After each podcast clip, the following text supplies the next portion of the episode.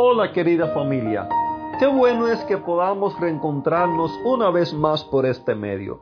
Cuánto gozo me da poder llegar hasta donde están ustedes y decirle como siempre que Dios te bendiga, que su gozo, su paz y su amor sean una realidad en la vida de cada uno de ustedes. Espero que estén bien y que juntos podamos gozar de esta preciosa experiencia de la cual vamos a disfrutar en esta semana.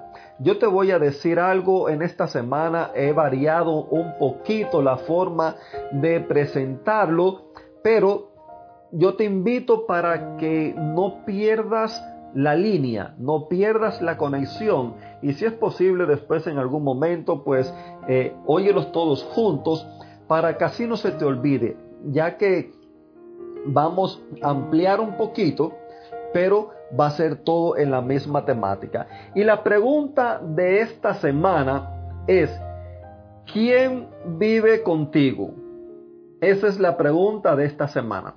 Y, me gustaría poder estar frente a cada uno de ustedes y que como a veces estén en, una congregación, en público, y, preguntarle o que quizás eh, estuviéramos en un chat en vivo y, pudiera preguntarle, ¿quién vive contigo?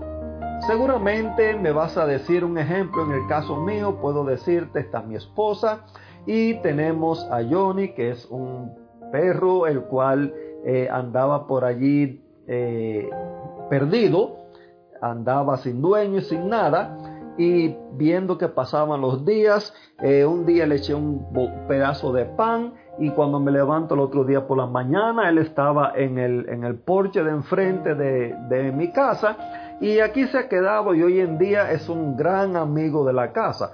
También tenemos a Nikki, que es otra perrita muy traviesa, en la cual también vive aquí con nosotros.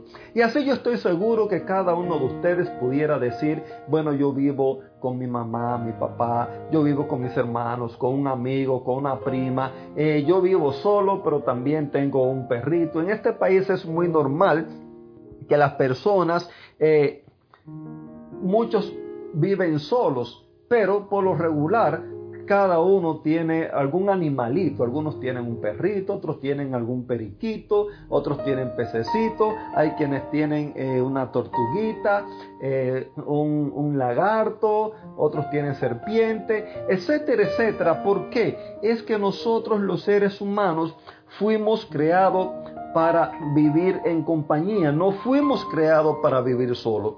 La Biblia nos relata que cuando Dios creó este mundo, él le dio al hombre la responsabilidad de ponerle nombre a los animales.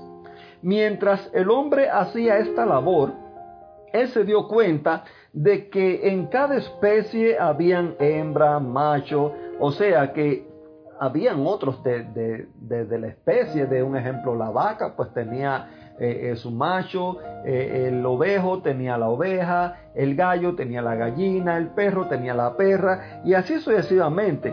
Pero eh, se dio cuenta mientras hacía toda esta labor, reaccionó y pensó y dice, bueno, y aquí no hay más nadie que sea como yo.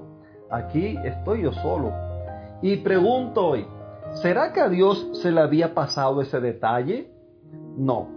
Ya él había dicho anteriormente, no es bueno que el hombre esté solo. Le voy a hacer una ayuda idónea. Esto lo encontramos en Génesis capítulo 2, versículo 18.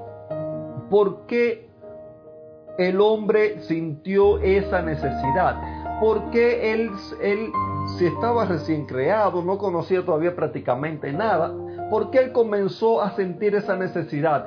Ah, mis queridos amigos, aún los animales, aún los animales ellos buscan vivir, compartir su sociabilidad. Ellos buscan eh, eh, vivir en su, en su convivencia entre unos y otros.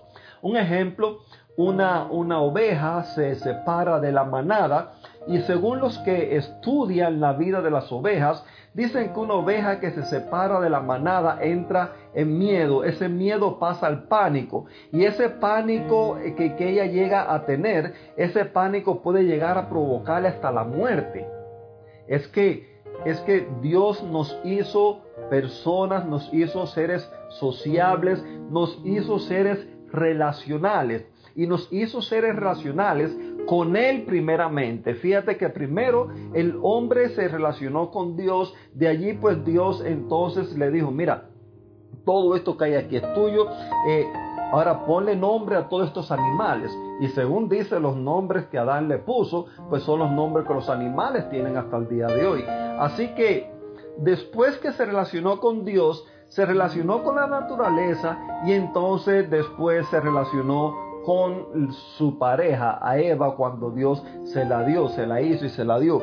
Así que, frente a toda esta situación, hoy en día hay muchas personas que piensan que, que pueden vivir solo, pero finalmente terminan compartiendo con otros.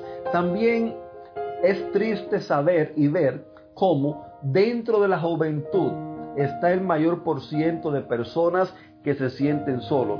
Y, en la Biblia yo me preguntaba, bueno, ¿qué consejo hay para esto en la Biblia?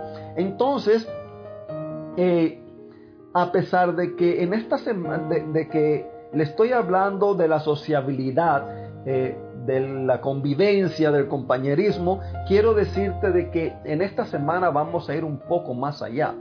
¿Por qué? Porque lo exterior nuestro es el resultado de lo interior. Entonces, en la Biblia hay un pasaje el cual me gusta mucho, eh, que este pasaje me ayuda, se encuentra en Filipenses 4.8. Él nos, él nos dice, finalmente hermanos, piensen en todo lo que es verdadero, en todo lo que merece respeto, todo lo que es justo, todo lo bueno, Piensen en todo lo que se reconoce como una virtud y en todo lo que es agradable y merece ser alabado. Querido amigo, según me está diciendo este pasaje bíblico, el problema nuestro no está en las cosas exteriores. El problema nuestro está que nosotros vemos las cosas exteriores y vemos a las personas dependiendo de nuestros pensamientos, cómo pensamos, cómo estamos nosotros valorando las cosas, cómo estamos nosotros manejando nuestro interior y por este problema que no lo sabemos manejar, tampoco no sabemos ver a los demás como deberíamos verlo.